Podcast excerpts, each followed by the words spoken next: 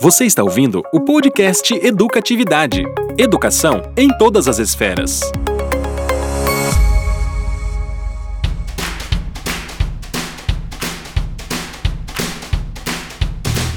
E aí galera, tudo bem com vocês? Meu nome é Thiago, sou engenheiro, mas atuo com a educação dentro da Zirqua Engenharia de Inspirações. Então a gente vai iniciar aqui o nosso podcast falando sobre o ensino mediado por tecnologias na educação à distância.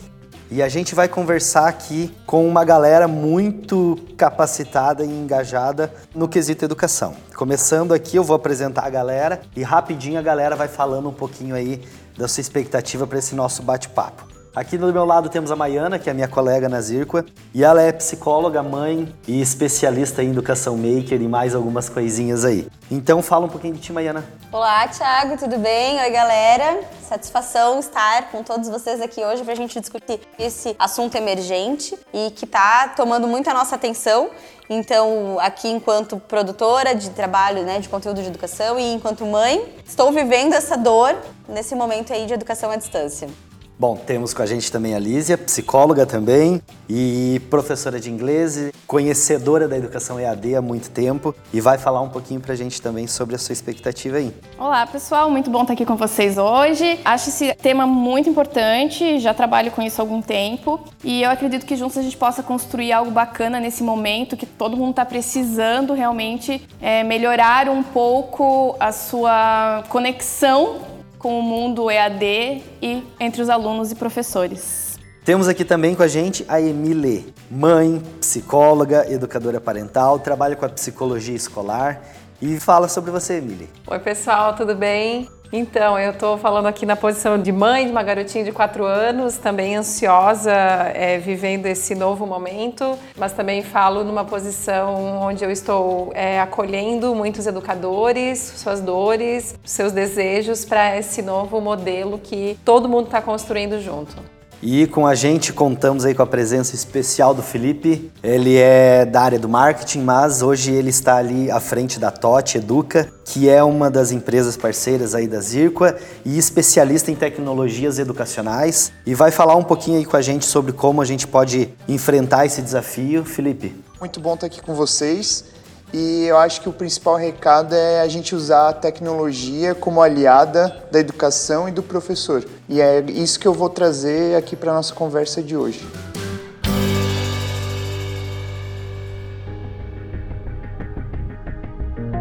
Para começar falando aí nesse nosso bate-papo e aí contextualizar aí a galera que está ouvindo esse nosso podcast, a gente tem que falar de algo que está acontecendo muito forte na nossa atualidade aí, que é o tal do coronavírus, né, gente? Ele está exigindo da gente uma reorganização social muito intensa e ela não deu chance para a gente fazer devagarinho, né?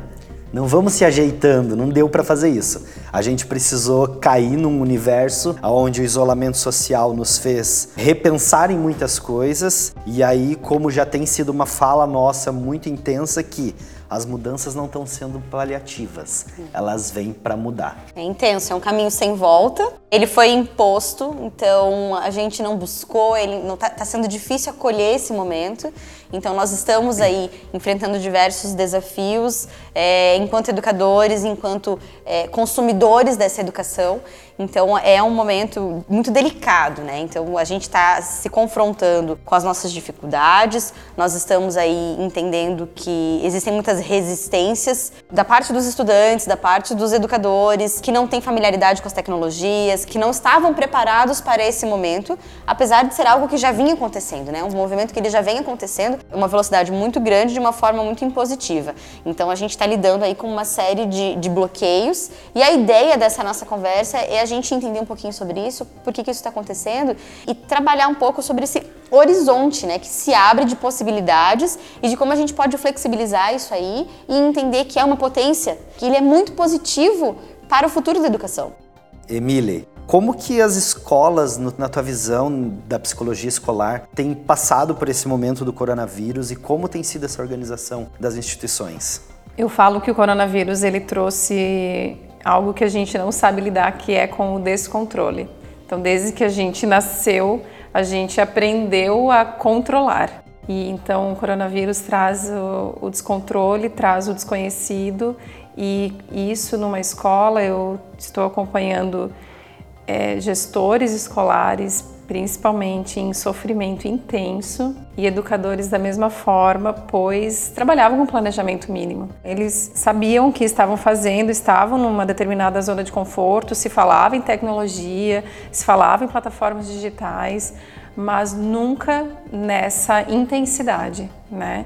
Então, pensando que nós estamos aí já em dois meses de isolamento social, no início havia muita angústia pensando em como vou conseguir encarar uma câmera, pois esse não é meu mundo, não é assim que eu me fiz professor, não é assim que eu me fiz educador, e essa, acho que a palavra vem é a reinvenção, né? Então, isso no primeiro período aí do, do coronavírus veio muito essa ansiedade frente à tecnologia que eu vou precisar encarar, não tem para onde fugir. E eu vejo que nesse segundo momento eu sinto, vejo, ouço um luto desses professores em relação à, à forma que eles trabalhavam, que talvez a gente já pode falar que já é passado, né?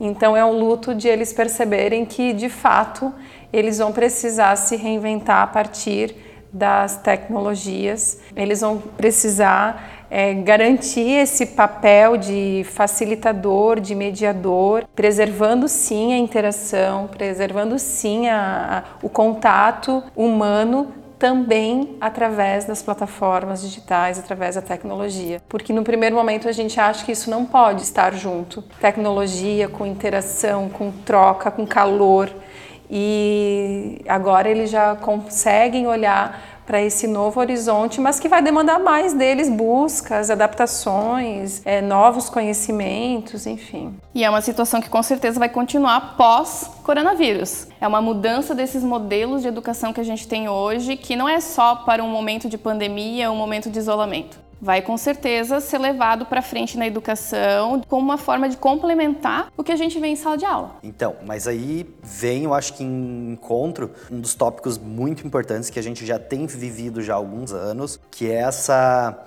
transição do modelo educacional, né? A gente tem um modelo tradicional que é do controle, que é o modelo que me traz segurança e eu conheço o conteúdo e eu sou um professor conteudista que estou lá despejando conteúdo em sala de aula porque é o que eu domino e é o que eu preciso fazer. Para uma revolução educacional, revolução 4.0, junto com todo o movimento que acontece no mundo das tecnologias. E aí o Felipe talvez consiga nos ajudar enxergar esse universo aí dessas, de como usar essa tecnologia nessa revolução. É, o que eu tô, tô vendo bastante é que a pandemia do coronavírus ela acelerou o futuro principalmente na educação. Algumas coisas que estavam sendo prototipadas, estavam em piloto com algumas turmas, com algumas comunidades isoladas, elas tiveram que ser aceleradas e levadas para o país inteiro, para o mundo inteiro. A gente vê várias formas de levar a educação digital, porque a gente tem que falar de educação digital e não educação à distância. Nesse momento que a gente está, não pode ter distância. A gente tem que usar a tecnologia a nosso favor e diminuir essa, essa trazer proximidade do professor com o aluno, criar essa conexão para que não se perca essa vontade de ensinar que a Emily estava falando. Então, isso é muito importante nesse momento, a gente acelerar sim o futuro, trazer o que tem de bom que está dando certo, que já estava dando certo em pequenos pilotos e disseminar isso no país inteiro e em todas as organizações. Não importa se é ensino fundamental, se é ensino médio, a gente tem que trazer isso para o dia a dia. Quero fazer um vínculo ali com, com a fala do Felipe e com a fala da Emile, quando eles falam da questão da proximidade, do calor, né, e o quanto a gente entende que as plataformas digitais, as pessoas é, é, colocam isso como um fator de de ampliar o isolamento e na verdade não, eles são ferramentas que trazem proximidade. Então a gente virtualizou um pouco as nossas relações, mas isso não quer dizer que nós estejamos distantes. Então a gente consegue fazer videochamadas, a gente consegue falar com gente que está do outro lado do mundo, a gente aproxima conteúdos, a gente aproxima pessoas e a gente consegue sim fazer é, esse movimento entre os conhecimentos, entre as informações, entre as trocas e isso pode trazer calor, né? Se a gente conseguir assegurar de que os estudantes estão se sentindo contemplados na sua necessidade de, de se experimentar único, singular, e ser um, uma pessoa ali e não um número, É, a gente consegue fazer isso através das plataformas digitais e as inúmeras ferramentas que já existem e que, como o Felipe falou, né, aceleraram aí outros pilotos. Então, é, com certeza a gente vai, vai ver aí uma enxurrada de novas ferramentas e novas tecnologias que vão ser aí suportes para essa transformação. E aí isso exige de nós, dentro da, do que a Mili falou ali da reinvenção, é um reposicionamento. A gente está reposicionando a figura do educador, a gente está reposicionando a figura do estudante no processo de ensino-aprendizagem. Ele deixa de ser um agente passivo e ele passa a ser protagonista de todo o processo de educação, ele escolhe os conteúdos, ele consegue entender qual é a melhor maneira para ele aprender aqueles conteúdos. E o professor, ele não se torna um ser sucateado, como a gente vê que existe um medo, né? Pelo contrário, quando a gente fala de um reposicionamento, ele vai tomar toda uma nova postura de curadoria de, de educação, de, de, de conteúdos, enfim, de mediação com, com a, o conhecimento. E aí a gente falando de interação social, é, ela também vai se reinventar. A gente traz proximidade com as plataformas digitais, mas a gente também vai ganhar tempo de vida. E aí a gente vai encontrar outros espaços para viver essa interação social, porque o ser humano é um ser social. Então isso não está em xeque. A gente vê muitos educadores com essa dor, com esse medo de tá, e aí, onde é que a gente vai se encontrar e onde é que a gente vai conviver? Esse é o momento de isolamento. Ele é único, ele é singular na história então, esse é um momento que a gente precisa preservar um pouquinho mais a nossa condição, a nossa saúde, então a gente está mais isolado em casa. Mas isso vai passar. E aí a gente vai encontrar novos espaços de convivência, né? novos espaços para a gente debater, para a gente conviver, e aí serão espaços muito prazerosos também, né? De reconexão. Até com mais qualidade. Certamente. E é uma baita oportunidade, Mai, para a gente lançar a pergunta e ficar saboreando ela de qual é o real papel da educação né, pensar, eu vou repetir, qual é o papel da educação? E aí os educadores poderem perceber e construir suas respostas e poder voltar para a sala de aula que né, vai chegar esse momento, como você falou, mas com certeza com um olhar disruptivo daquilo que a gente via como sendo só educação. E significado, né? Nossa, total. Mas daí vem dentro ainda dessa questão dessa questão de transição de modelo educacional, do momento que a gente vive, o papel do professor de um papel diferente. Uhum. Então ele deixa de ser o professor que está em sala de aula disseminando conteúdo, lançando material para a galerinha, para ser um mediador. Eu, quanto educador e professor, também tenho essa dor, mas sentir o prazer novamente de aprender, né? Porque eu, quanto professor, também tenho que ter o prazer de aprender. Uhum. Porque com isso eu vou conseguir transmitir novas informações de um olhar diferente. E aí me ajudem a falar sobre isso com um olhar do papel do professor nesse momento de, além de ter que manter a questão do currículo pedagógico, de manter o processo de aprendizagem, alfabetização, mas como ele também vai auxiliar a galerinha, sendo um mediador hoje, não mais só o professor, a manter as relações sociais dessa gorizada que está aí. Como fazer isso, né? Uhum. Qual que é o caminho a ser seguido? Tem duas coisas nessa tua fala, né? A gente está falando aí do, da questão do professor enquanto aprendiz, e aí não é uma, não é uma especificidade do educador é de todas as profissões que estão colocadas e que estão sofrendo as modificações aí, né, das, das novas profissões, as profissões do futuro. E aí tem uma palavra muito forte que é o reskilling, né, que é a questão de estarmos sempre nos aprimorando, sempre buscando novos conhecimentos, porque a, a, conforme a tecnologia vai avançando, muita coisa vai ficando obsoleta. E se a gente está preso num único jeito de fazer, é, as coisas que nós costumamos fazer, nós vamos ficar também obsoletos. Então, é, é uma nova competência do universo do trabalho, que é essa habilidade de estar sempre renovando os nossos conhecimentos. E isso também já é algo que tem que ser posto para as crianças que estão em processo de, de aprendizagem, de que não haverá mais um, um, ponto de formação. A formação ela é contínua, é o lifelong learning. A gente não para mais de aprender, porque a tecnologia vai avançando, os métodos de fazer as coisas vão mudando e a gente tem que estar pronto para isso. Isso já é posto para os nossos educadores, que eu acho que é um pouco das dores que a Emily pode trazer ali do, do que ela entende do professor que não estava familiarizado com as ferramentas e que agora do dia para noite, sem suporte, sem treinamento, se vira, vai e faz, porque o teu aluno precisa consumir o conteúdo, a gente tem que manter o vínculo, as crianças têm que estar aprendendo, e aí, né? Como é que fica isso? Eu acho é sensacional isso que tu traz, Mai, porque a gente sempre falou de quebra de paradigma e a gente está vivendo um baita quebra de paradigma. Essa tua fala me vem dessa forma, assim, que oportunidade que a gente está tendo. Quando o Tiago traz, assim, frente a tudo isso, como é que o educador vai se reinventar, eu acho que é, de novo, ele se conectar com o propósito dele, que é sim facilitar um caminho, é apresentar um mundo de possibilidades para que a criança possa também é, consumir aquilo que faz sentido para ela. A gente estava falando, né, um pouquinho antes de começar, o quanto é, a educação em si ou a construção do conhecimento para qualquer ser humano, mas vamos pensar um pouquinho mais agora para uma criança, precisa passar pela via do criar sentido e significado para que ela consuma aquele conteúdo, para que ela tenha uma motivação de acessar e, se debruçar sobre esse conteúdo, em querer aprofundar, em querer entender. Então, nesse novo momento, a gente poder sim olhar para os eixos principais de conhecimento que a gente pode facilitar e transmitir para uma criança, mas também através disso como eu posso transformar esse conhecimento, personalizando esse conteúdo, esse conhecimento para a criança e valorizando a forma dela aprender, que é uma forma que talvez não é como eu acho que tem que ser, como eu aprendi. Ah, mas estava dando certo assim, as crianças se alfabetizavam. Sim, né? Se alfabetizavam a que custo não sabemos, mas eu acho que toda essa quebra de paradigma que a gente está vivendo vem para a gente poder valorizar muito mais que o conhecimento precisa fazer sentido para uma criança. Eu acho que para qualquer um de nós, porque senão a gente vai entrar no campo do dever. E aí se eu tenho que aprender porque tal fórmula ou aprender a escrever porque eu tenho que aprender, porque para mim não faz, não, não encontro em outro sentido, fica muito chato fica muito desencorajador eu abrir um livro ou eu querer apagar o exercício e eu querer fazer de novo. Então, para eu ter essa motivação em persistir, eu preciso estar encorajada e entender que aquilo vai fazer sentido para minha vida. E como é que vai fazer sentido para uma vida de seis anos? Então, precisa passar por esse universo. Né, da criança.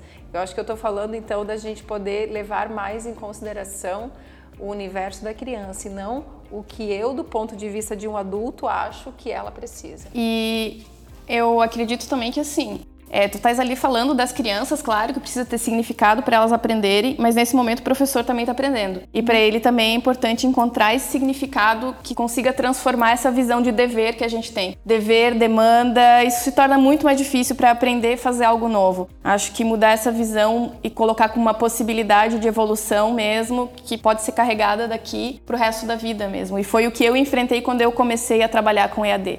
Então é difícil, mas quando você se engaja, você acha uma ferramenta que você gosta, você estuda e você consegue levar aquilo e fazer com que os próprios alunos também tenham brilho nos olhos, vejam a magia e acabem aprendendo com aquilo. Gente, isso que vocês estão falando traz para mim muito quando vocês falam da educação enquanto dever, um sofrimento na aprendizagem.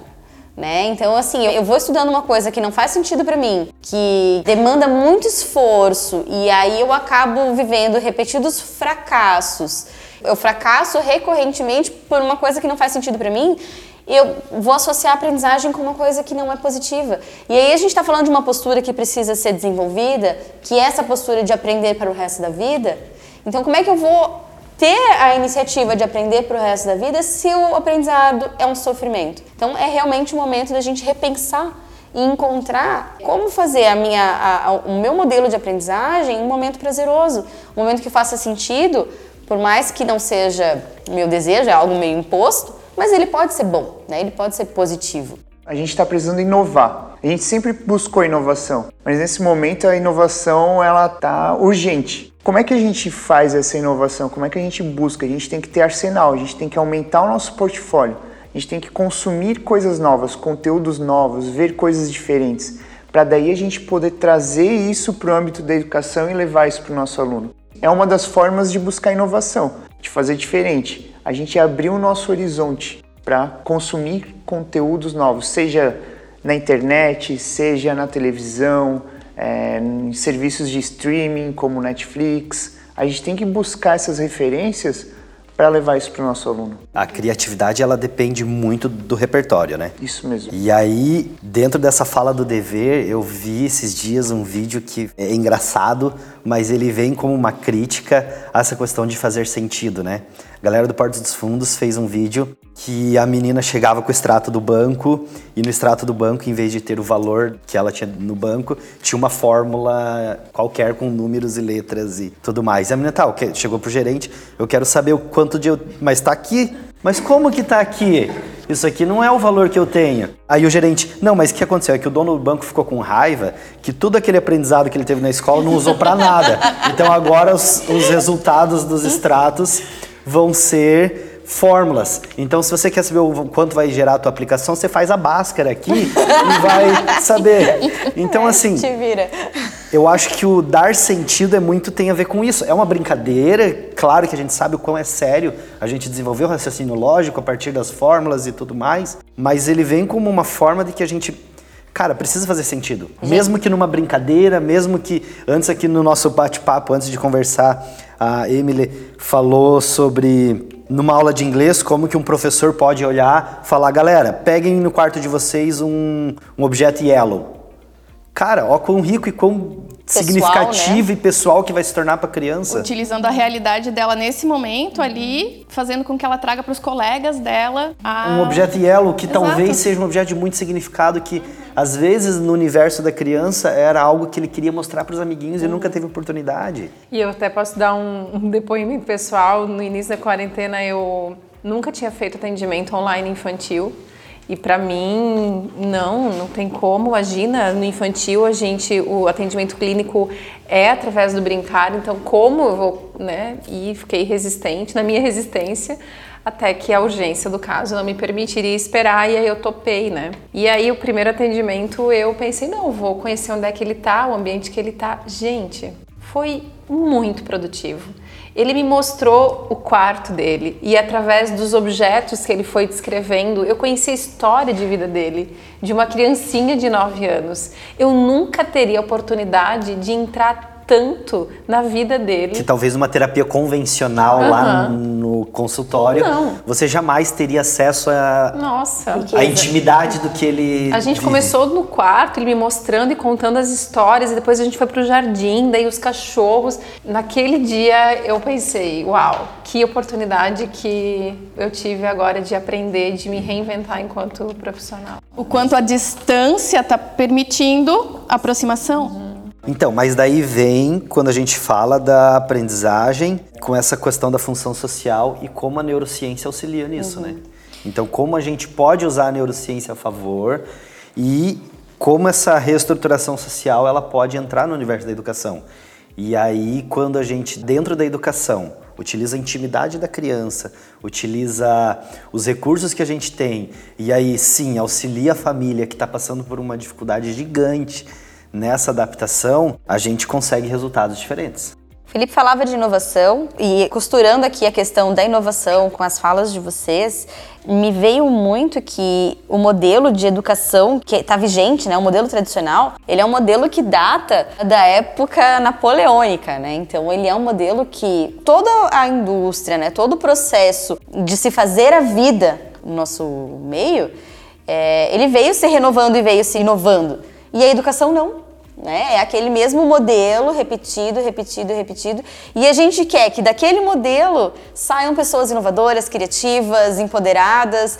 Então, assim, é um momento de oportunidade mesmo da gente reposicionar e ressignificar. Porque a gente está vendo que, bom, não teve saída. A gente precisa fazer diferente. Nós não estávamos preparados para isso, mas a gente vai sair preparado disso. Todos nós sairemos desse momento com uma nova experiência, com um novo contato, com o jeito de fazer. Então, do home office do psicólogo ao home office do educador, tá todo mundo transformando. E aí é uma oportunidade da gente consolidar essas transformações. E quando a gente fala em oportunidade de consolidar, e aí amarrando com as questões da neurociência, a aprendizagem ela é consolidada quando a gente consegue ter diferentes fontes de inputs. Né? Então a gente vai trazer o conteúdo para dentro por diferentes portas. Quanto mais a gente trouxer uma riqueza de diferentes fontes de informação, mais a gente vai fortalecer as sinapses que vão formar as nossas memórias. Quanto mais fortalecidas estiverem essas sinapses, mais presentes e de mais fácil acesso essas memórias serão.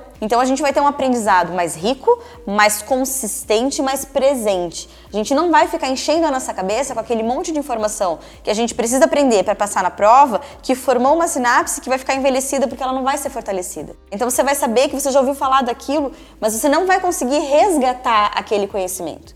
Diferente do conhecimento do conteúdo que faz sentido pra gente, que é um conteúdo que a gente quer aprender, então que a gente vai ver um vídeo que fala sobre aquilo, a gente vai ouvir um podcast que fala sobre aquilo, a gente vai conversar com pessoas que são autoridades no assunto e a gente vai fortalecendo essa rede sináptica e a gente vai ampliando a nossa memória a respeito do aprendizado. Então, esse é um aprendizado que é consolidado, que está presente e que eu vou conseguir resgatar no momento em que ele for chamado.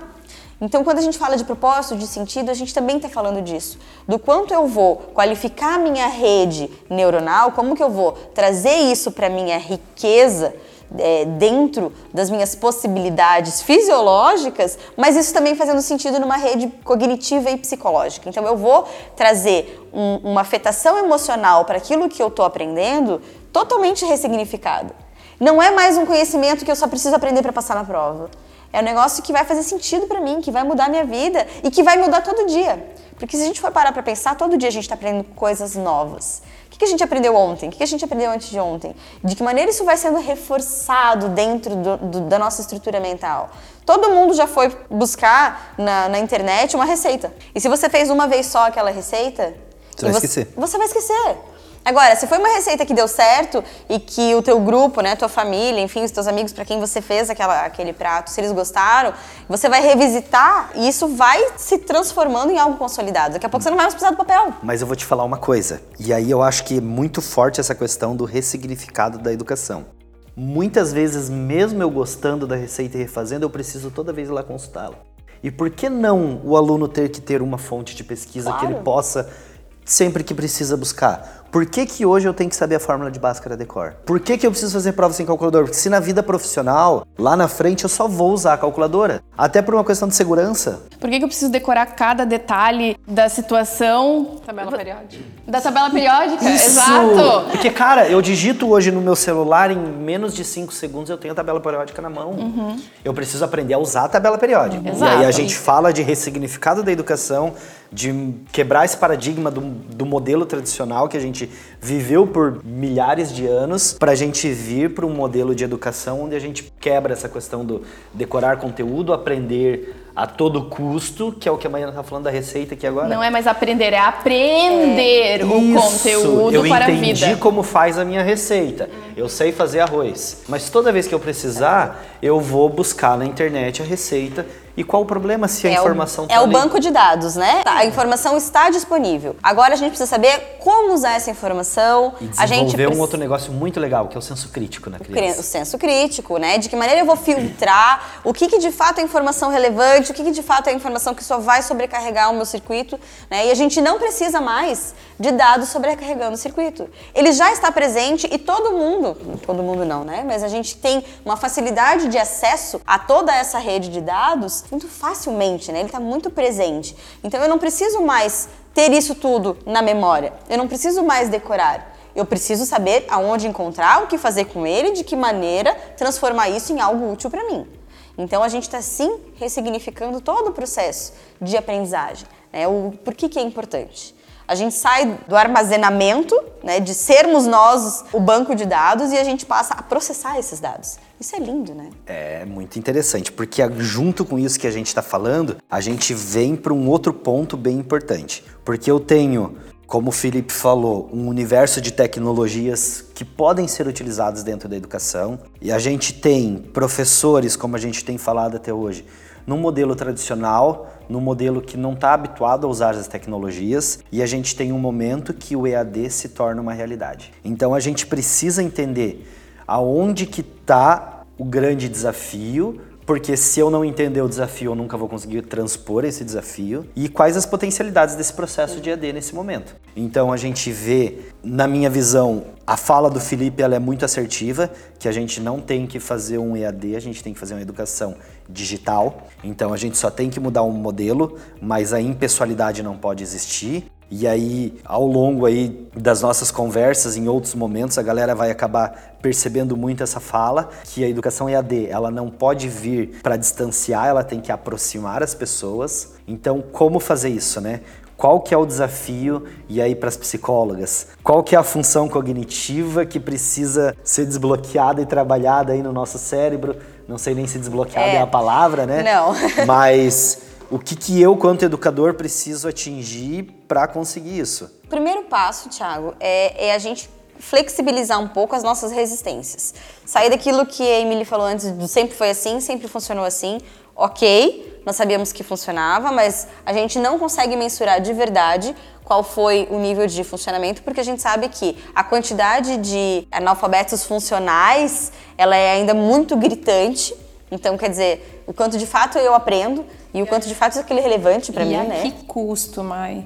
Eu acho que só vou, não quero entrar muito nesse tema, mas a que custo funcionava? Porque a gente vê muita é, psicopatologização infantil, a gente vê muita medicalização infantil, e aí um aluno que não vê sentido e aí começa a tentar se defender dessa realidade que não faz sentido, ele tem TOD, uhum. transtorno de desenvolvimento opositor. Virou moda? Mas, gente, esse, Será esse... que não só o TOD, o TDAH, TDAH, TDAH e, e, outras, né? vira moda, né? Crescem. Porque se a criança é um pouquinho mais agitada, ela é hiperativa. Mas é criança.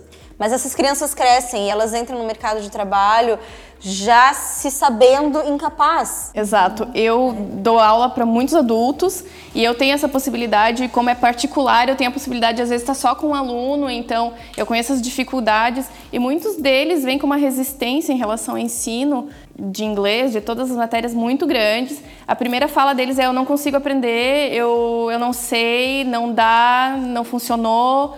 Então eu acabo percebendo o quanto essa metodologia tradicional, aqui custo, tudo mais, realmente ela não entregou aquilo que estava se propondo a entregar. Lízia, eles te buscam particular para ficar só eles e, e, você, né? Só Exatamente. Para não passar de novo pro fracasso na frente do grupo, para não ter que se experimentar de novo alguém que não tem, né, capacidade de avançar no seu processo de aprendizagem. Isso, por uma vergonha que eles têm dali e também por saber que, bom, como é só eu professor, o professor vai pensar nas melhores formas que são para mim de aprender. Cada um aprende de uma forma diferente. Então, estando ali só com o professor, ele tem a possibilidade de estar tá pedindo, não, eu prefiro ver, eu prefiro experimentar, eu prefiro ler. E então ele consegue os conteúdos do dia a dia importantes para ele. Não, ele não vai falar sobre futebol se ele nem gosta de futebol. Então ele vai aprender o vocabulário, tudo aquilo que é importante para ele dentro das facilidades dele. E aí, enquanto adulto, tem esse senso crítico para fazer essa escolha. Exatamente. Mas, Mas, ele veio de uma construção de quando criança Perfeito. dessa educação tradicional que a gente conhece, dessa educação que, por mais que ah, tá funcionando, mas será que tá mesmo? Bom, para a gente concluir então esse nosso bate-papo, vamos aqui para algumas considerações importantes. Então a gente viu aqui que esse modelo está passando por uma transição. Essa transição não vem de hoje, ela não é uma transição que está vindo por causa do corona, mas o coronavírus ele veio para antecipar o futuro, que nem o Felipe falou, e é importante a gente entender que quando eu antecipo o futuro, nesse caso específico, a coisa tem que ser rápida. Então não dá para esperar ano que vem para a gente começar o ano funcionando bonitinho. Uhum coisa tem que acontecer a partir de agora. E aí, pra gente concluir, eu quero que vocês, cada um nas suas devidas ordens, sem briga, por favor, façam uma conclusão e fale um pouco sobre como que a gente pode pensar nessa perspectiva a partir desse momento, né? Que olhar que eu posso ter a partir de agora, não, não esperar o final do ano para começar a desenvolver minhas aulas diferente. E aí, como a gente pode conseguir atingir todas as esferas educacionais? Organização escolar, professores, alunos e mais importante, a família também, né? A Maiana sempre fala muito isso. A família, ela tá junto e ela precisa desse suporte. É, eu acredito que essa capacitação que a gente está fazendo, essa coisa, já é um ponto inicial para estar tá pensando em novas possibilidades, nessa era digital, novos aplicativos que a gente pode estar tá usando. E eu acho que é aí que começa o aprendizado, procurar coisas novas para evoluir dentro do que a gente já conhece. Usar o que a gente já conhece, claro, mas conseguir evoluir ali dentro. Acredito que esse é o primeiro passo para está possibilitando aos nossos, a galerinha que está estudando, que eles também possam evoluir. Eles já sabem mais do que a gente dentro desse mundo digital. Às vezes até pedir para eles auxiliarem né, nesse processo. Então eu acho que esse é o primeiro passo mesmo. Eu diria que para os gestores escolares é para eles acolherem seus educadores, né? No sentido de dar espaço para que eles tragam as dores que eles estão vivendo. E talvez para os educadores, eu diria para eles toparem esse lugar de não saber, para eles ficarem com esse não saber, para eles falarem sobre isso. E aí juntos, né, com espaço dentro da instituição que eles pertencem, aí juntos eles poderem ir para a parte criativa e dar soluções. Mas a gente não tem como pular isso, a gente precisa viver a dor e dar espaço e dar ibope para ela, para depois a gente poder ir para a criatividade. E compreender que é uma troca, né? Não, ninguém sabe tudo. Isso. A gente pode trocar, a gente pode conversar, pode falar sobre experiências, um pode auxiliar o outro. Esse é o momento para isso. E os professores entenderem que eles podem ficar nesse lugar de não saber, porque às vezes parece que não, né? Eu preciso ter todas as uhum. respostas e é um lugar tão bonito. E, e como a gente fortalece coisa. o vínculo, né? É. Como os vínculos eles são estabelecidos e fortalecidos e aí a gente não tem o risco do abandono e da falta de interação social. Quando eu me coloco no lugar do não saber, quando eu topo trocar e ouvir meu aluno e dizer, olha, me, me diz qual é a melhor plataforma, onde é que vocês estão consumindo conteúdo. Né? Quando eu me coloco nessa posição, eu também me possibilito engrandecer. Né? Então, é a revolução, ela exige esforço, ela exige que a gente desconstrua aí as nossas resistências, aquilo que é difícil para nós, que a gente entenda que quando a gente está falando de educação digital, a gente está falando de um rol de possibilidades de fazer com que os conteúdos eles sejam é, apropriados e que a gente consiga absorver por várias portas, né? Então a gente não precisa fazer só um vídeo. A gente pode consumir o vídeo de outras pessoas que já estão prontas e todas as outras tecnologias, né? A gente tem que entender que a aula à distância ela não é só o vídeo e o quanto a gente pode criar proximidade através das outras ferramentas. Então eu acho que a gente está aqui iniciando uma construção junto também com toda essa galera. Nós queremos fazer com que essa, essa revolução seja rica, possível e a, além de vivermos, sermos também parceiros aí nessa construção. É, o meu ponto de vista é que o ensino formal ele precisa buscar as boas práticas do mundo corporativo. A gente tem que fazer essa virada, encarar que no mundo corporativo tem coisas boas, o Thiago falou antes de ser ágil. A gente tem que antecipar o futuro, precisa ser ágil. A gente tem inúmeras metodologias ágeis. E outra, a gente quer inovar, a gente tem que se permitir o erro. É testar, errou, volta e corrige. Não pode ficar remoendo esse erro. Você errou, vamos tentar de novo. Uma hora, logo você vai acertar. Uma hora não, logo você vai acertar, porque você tem repertório. Então, é buscar essas boas práticas e mesclar. A gente tem tá preparando para o mercado de trabalho esse aluno. Ele vai ser um empreendedor, ele vai trabalhar numa empresa, ele vai ser professor, mas tudo isso são profissões. Então a gente está preparando ele lá para o futuro. Bom, então para concluir, eu, eu acho que uma frase que eu aprendi num curso que eu estou fazendo online nesse momento, que é um ditado africano que fala: se eu quero ir rápido eu vou sozinho, mas se eu quero ir longe eu vou em grupo. Né? Então, se a gente aproveitar e compartilhar as nossas dores, conversar com outros professores, buscar ajuda, falar com meus alunos, e aí, galera, o que, que vocês querem fazer, como vocês querem fazer, eu vou muito mais longe do que eu poderia ir. Então, eu acho que o recado é esse. Nos ouçam novamente nos próximos podcasts. Uhum. Foi muito legal a gente bater esse papo. Uhum. É o primeiro da lista de muitos. E obrigado aí a presença de todos e até a próxima. Até breve. Até lá. Até mais. Valeu, né? galera. Nos vemos. Tchau. Tchau. Tchau. Este podcast foi editado por Nossa Voz, produtora de áudio.